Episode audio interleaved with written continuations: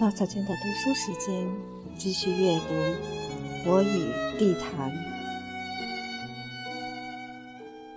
二。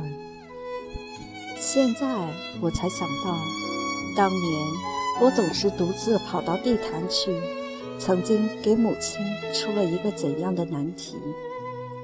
她不是那种光会疼爱儿子而不懂得理解儿子的母亲。他知道我心里的苦闷，知道不该阻止我出去走走，知道我要是老待在家里，结果会更糟。但他又担心我一个人在那荒僻的园子里，整天都想些什么。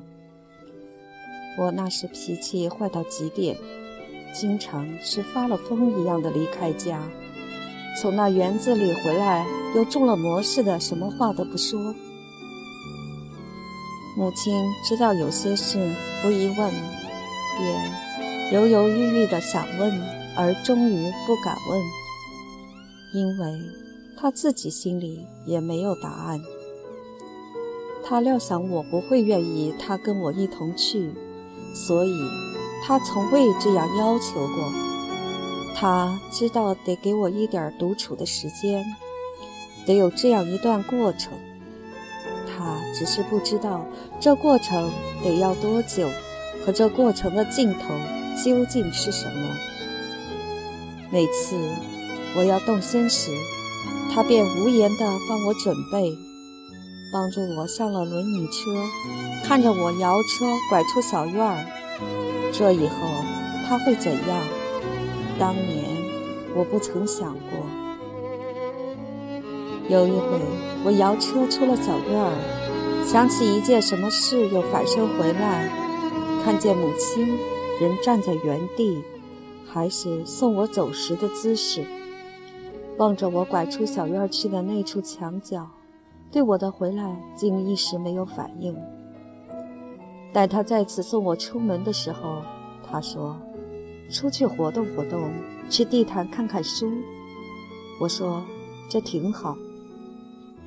许多年以后，我才渐渐听出，母亲这话实际上是自我安慰，是暗自的祷告，是给我的提示，是恳求与嘱咐。只是在他猝然去世之后，我才有余暇设想，当我不在家里那些漫长的时间。他是怎样心神不定、坐卧难宁，见着痛苦与惊恐与一个母亲最低限度的祈求。现在，我可以断定，以他的聪慧和坚韧，在那些空落的白天后的黑夜，在那不眠的黑夜后的白天，他思来想去，最后只是对自己说：“反正我不能不让他出去。”未来的日子是他自己的。如果他真的在那园子里出了什么事儿，这苦难也只好我来承担。在那段日子里，那是好几年前的一段日子，我想，我一定使母亲做过最坏的准备了。但他从来没有对我说过：“你为我想想。”事实上，我也真的没为他想过。那时他的儿子还太年轻，还来不及为母亲想，他被命运击昏了头，一心以为自己是世上最不幸的一个，不知道儿子的不幸在母亲那儿总是要加倍的。他有一个长到二十岁上忽然截瘫了的儿子，这是他唯一的儿子，他情愿截瘫的是自己而不是儿子。可这是无法代替。他想，只要儿子能活下去，哪怕自己去死了也行。可他又确信，一个人不能仅仅是活着，儿子得有一条路走向自己的幸福。而这条路呢，没有谁能保证他的儿子最终能找到。这样一个母亲，注定是活得最苦的母亲。有一次与一个作家朋友聊天，我问他学写作的最初动机是什么，他想了一会儿说：“为我母亲，为了让她骄傲。我心里一惊，良久无言。回想自己最初写小说的动机，虽不似这位朋友的那般单纯，但如他一样的愿望我也有。且一经细想，发现这愿望也在全部动机中占了很大比重。这位朋友说：“我的动机太低俗了吧？”我光是摇头，心想：低俗并不见得低俗，只怕是这愿望过于天真了。他又说：“我那时真就是想出名，出了名让别人羡慕我母亲。我想，他比我坦率；我想，他又比我幸福，因为他的母亲还活着。而且我想，他的母亲也比我的母亲运气好。他的母亲没有一个双腿残废的儿子，否则事情就不这么简单。”在我的头一篇小说发表的时候，在我的小说第一次获奖的那些日子里，我真是多么希望我的母亲还活着。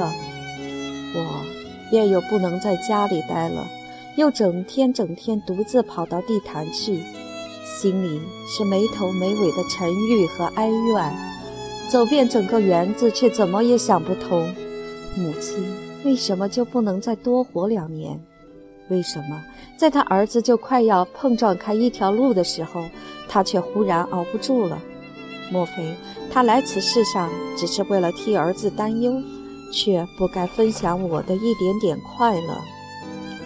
他匆匆离我去时，才只有四十九岁呀。有那么一会儿，我甚至对世界、对上帝充满了仇恨和厌恶。后来。我在一篇题为《合欢树》的文章中写道：“坐在小公园安静的树林里，我闭上眼睛，想：上帝为什么早早地召母亲回去呢？很久很久，迷迷糊糊的，我听见了回答：他心里太苦了，上帝看他受不住了，就召他回去。我似乎得到一点安慰。”睁开眼睛，看见风正从树林里穿过。小公园指的也是地坛，只是到了这时候，纷纭的往事才在我眼前幻现的清晰，母亲的苦难与伟大才在我心中渗透的深彻。上帝的考虑也许是对的。摇着轮椅在园中慢慢走。又是雾罩的清晨，又是骄阳高悬的白昼，我只想着一件事：母亲已经不在了。在老柏树旁停下，在草地上，在颓墙边停下，又是处处虫鸣的午后，又是鸟儿归巢的傍晚，我心里只默念着一句话：可是母亲已经不在了。把椅背放倒。躺下，似睡非睡，挨到日暮；坐起来，心神恍惚，呆呆地直坐到古祭坛上落满黑暗，然后再渐渐浮起月光，心里才有点明白，母亲不能再来这园中找我了。曾有过好多回，我在这园子里待得太久了，母亲就来找我，她来找我，又不想让我发觉。只要见我还好好的待在这园子里，她就悄悄转身回去。我看见过几次她的背影，我也看见过几回他四处张望的情景。他视力不好，端着眼镜儿，像在寻找海上的一条船。他没看见我时，我已经看见他了。待我看见他，也看见我了，我就不去看他。过一会儿，我再抬头看他，就又看见他缓缓离去的背影。我但是无法知道有多少回他没有找到我。有一回，我坐在矮树丛中，树丛很密，我看见他没有找到我，他一个人在园子里走，走过我的身旁，走过我经常待的一些地方，步履茫然又急迫。我不知道他已经找了多久，还要找多久。我不知道为什么我决意不喊他，但这绝不是小时候的捉迷藏，这也许是出于长大了的男孩子的倔强或羞涩。但这倔强只留给我痛悔，丝毫也没有骄傲。我正想告诫所有长大了的男孩子，千万不要跟母亲来这套倔强。羞涩就更不必，我已经懂了，可我已经来不及了。儿子想使母亲骄傲，这心情毕竟是太真实了，以致使想出名这一声名狼藉的念头，也多少改变了一点形象。这是个复杂的问题，且不去管它了吧。随着小说获奖的激动逐日暗淡，我开始相信。至少有一点，我是想错了。我用纸笔在报刊上碰撞开的一条路，并不就是母亲盼望我找到的那条路。年年月月，我都到这园子里来；年年月月，我都要想，母亲盼望我找到的那条路到底是什么。母亲生前没给我留下过什么隽永的哲言。或要我恪守的教诲，只是在他去世之后，他艰难的命运、坚忍的意志和毫不张扬的爱，随光阴流转，在我的印象中愈加鲜明深刻。有一年十月的风又翻动起安详的落叶，我在园中读书，听见两个散步的老人说：“没想到这园子有这么大。”我放下书，想：这么大一座园子，要在其中找到他的儿子，母亲走过多少焦灼的路。多年来，我头一次意识到，这园中不单是处处都有过我的车辙，有过我的车辙的地方，也都有过母亲的脚印。